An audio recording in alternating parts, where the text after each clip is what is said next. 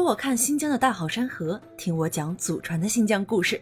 大家好，欢迎来到我的新疆故事，这里是新疆，我是一个普通的新疆人。拜城县克孜尔镇明乌塔格山的悬崖上有一座克孜尔石窟，也叫克孜尔千佛洞。它开凿于东汉时期，是秋兹石窟的典型代表。现存的壁画约一万平方米，画面层次分明，独有的零星构图代表了西域石窟壁画的独特画风。通过这些精美的壁画作品，不难窥见西域秋兹国的佛学盛景。我们故事的主人公鸠摩罗什也曾在这里讲经说法。提到鸠摩罗什这个名字，可能大部分人都会觉得很陌生，但由他翻译的《大品般若经》《阿弥陀经》《金刚经》，相信大家一定有所耳闻。色即是空，空即是色，便是他影响最深远的佛学思想。事实上，鸠摩罗什不但是世界著名的翻译家、佛学家、思想家，更是中国佛教的八宗之祖。鸠摩罗什出生在西域三十六古国之一的龟兹国，也就是当今的新疆库车地区。这个在公元三四四年出生的男童可不一般。父亲是天竺的一国宰相，而他的母亲则是龟兹国的公主。母亲在怀鸠摩罗什的时候，便能够独自读懂一整部佛经。更加神奇的是，他还无师自通学会了天竺语。直到鸠摩罗什出生以后，母亲身上这些特异功能慢慢消失。与此同时，一些奇特的事情开始在鸠摩罗什的身上上演，比如半岁就会说话，五岁可博览群书。九岁便能登台讲经，舌战群僧；二十岁就成为了博古通今、闻名东方的西域高僧。作为一名西域高僧，鸠摩罗什是如何将佛法哲理散布中原的呢？这一切都与东晋十六国的三个帝王有着密切的联系。第一个便是前秦君王苻坚，他是一个非常信仰佛教的皇帝。一开始，苻坚邀请高僧释道安来长安，没成想。到了长安的石道安却对苻坚说：“您邀请我没有价值，能把那西域龟兹国的鸠摩罗什请来，那才了不起。”鸠摩罗什当时在佛学界年纪轻轻就名声大噪，苻坚对此也是有所耳闻，他有些感慨地对石道安说：“鸠摩罗什比你年轻，你居然如此崇拜他，这一定是个人才。”自此，苻坚暗自许下心愿，一定要请鸠摩罗什这位西域高僧来中原弘扬佛法。公元三八二年，这个时机终于到来。苻坚为了实现北方地区的统一，派遣大将军吕光率领七万大军平定龟兹。临行时，苻坚特地在建章宫为吕光举行鉴别宴，意在嘱咐吕光，如果战胜了龟兹国，要赶快护送鸠摩罗什返回长安。吕光按计划顺利地战胜了龟兹国，遵照着君王的嘱托，带着鸠摩罗什沿着丝绸之路一路东行。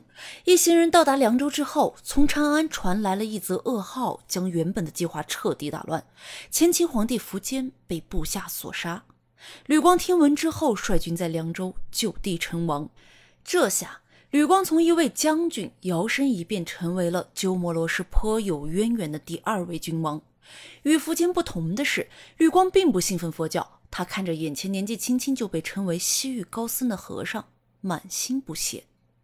直到有一次，军队要驻扎在一个地方，鸠摩罗什赶来劝解绿光，说这个地方是个不祥之地，不要在此驻扎，再往前行吧。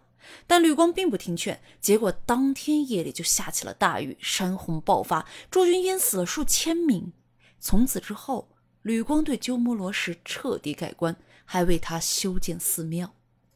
鸠摩罗什在凉州期间，一边学习汉语，一边和西域追随而来的僧人们一起开坛说法、翻译佛经。凉州境内以及周边各国慕名前来拜访和求教的僧人络绎不绝。此地便因为鸠摩罗什的存在，成为了西域佛教传播和文化交流的重要场所。后世在甘肃发现大量重要的经卷、重要的佛像雕塑以及石窟规制的形成，都与鸠摩罗什在凉州长达十七年的经历有关。要问促使中原佛教深受鸠摩罗什影响的关键人物是谁，那必然是后秦的皇帝姚兴。公元四零一年，姚兴率军西伐后梁，亲自迎接五十八岁的鸠摩罗什入长安，并亲授国师之位。姚兴十分珍惜鸠摩罗什，经常率一众大臣听鸠摩罗什讲经，派上千名的僧侣协助他钻研佛法。当时长安的佛经都是梵文编撰，译文大多晦涩难懂。为了使佛教在中原地区准确的传播，鸠摩罗什遂带领一众僧人重新翻译佛经，在长安草堂寺组织了八百多人的庞大翻译机构，这是中国历史上第一次大规模官方译经。在鸠摩罗什的悉心指导下，翻译出。各种佛经三十五部，一共三百八十四卷，在我国佛教历史上有着深远的影响，甚至通过海上丝绸之路传到了日本等国。公元四一三年，鸠摩罗什圆寂，他去世前曾跟寺院中的僧人说：“若我平生所传佛法无误，那么我身体火化后口舌不烂。”果不其然，火化之后，他的舌头化作了舍利子，成为了世界上唯一一颗三藏法师舍利子。这里得向大家科普一下，三藏法师可不仅仅指的是大唐的玄奘，而是对精通佛教圣典中的经律论三藏者的尊称。真的要说起来啊，玄奘法师是在鸠摩罗什去世二百年以后才踏上西行求法的道路的。看着如今克孜尔千佛洞广场上的那尊鸠摩罗什的雕像，我们不由得想起他意气风发的少年时期，也一定像如今的雕塑一般，在克孜尔千佛洞的肢体库中。微微颔首，慈眉善目地凝视着坐下的僧人，开坛讲法，辩经释道。随着高僧鸠摩罗什故事的结束，我们在新疆阿克苏地区的云游之旅也就此告一段落了。对新疆旅游或新疆故事感兴趣的朋友，别忘了收藏加订阅。我是一个普通的新疆人，在祖国西北这片风景壮丽的土地上。为您讲述真正的新疆，感谢您的倾听，我们下期再见。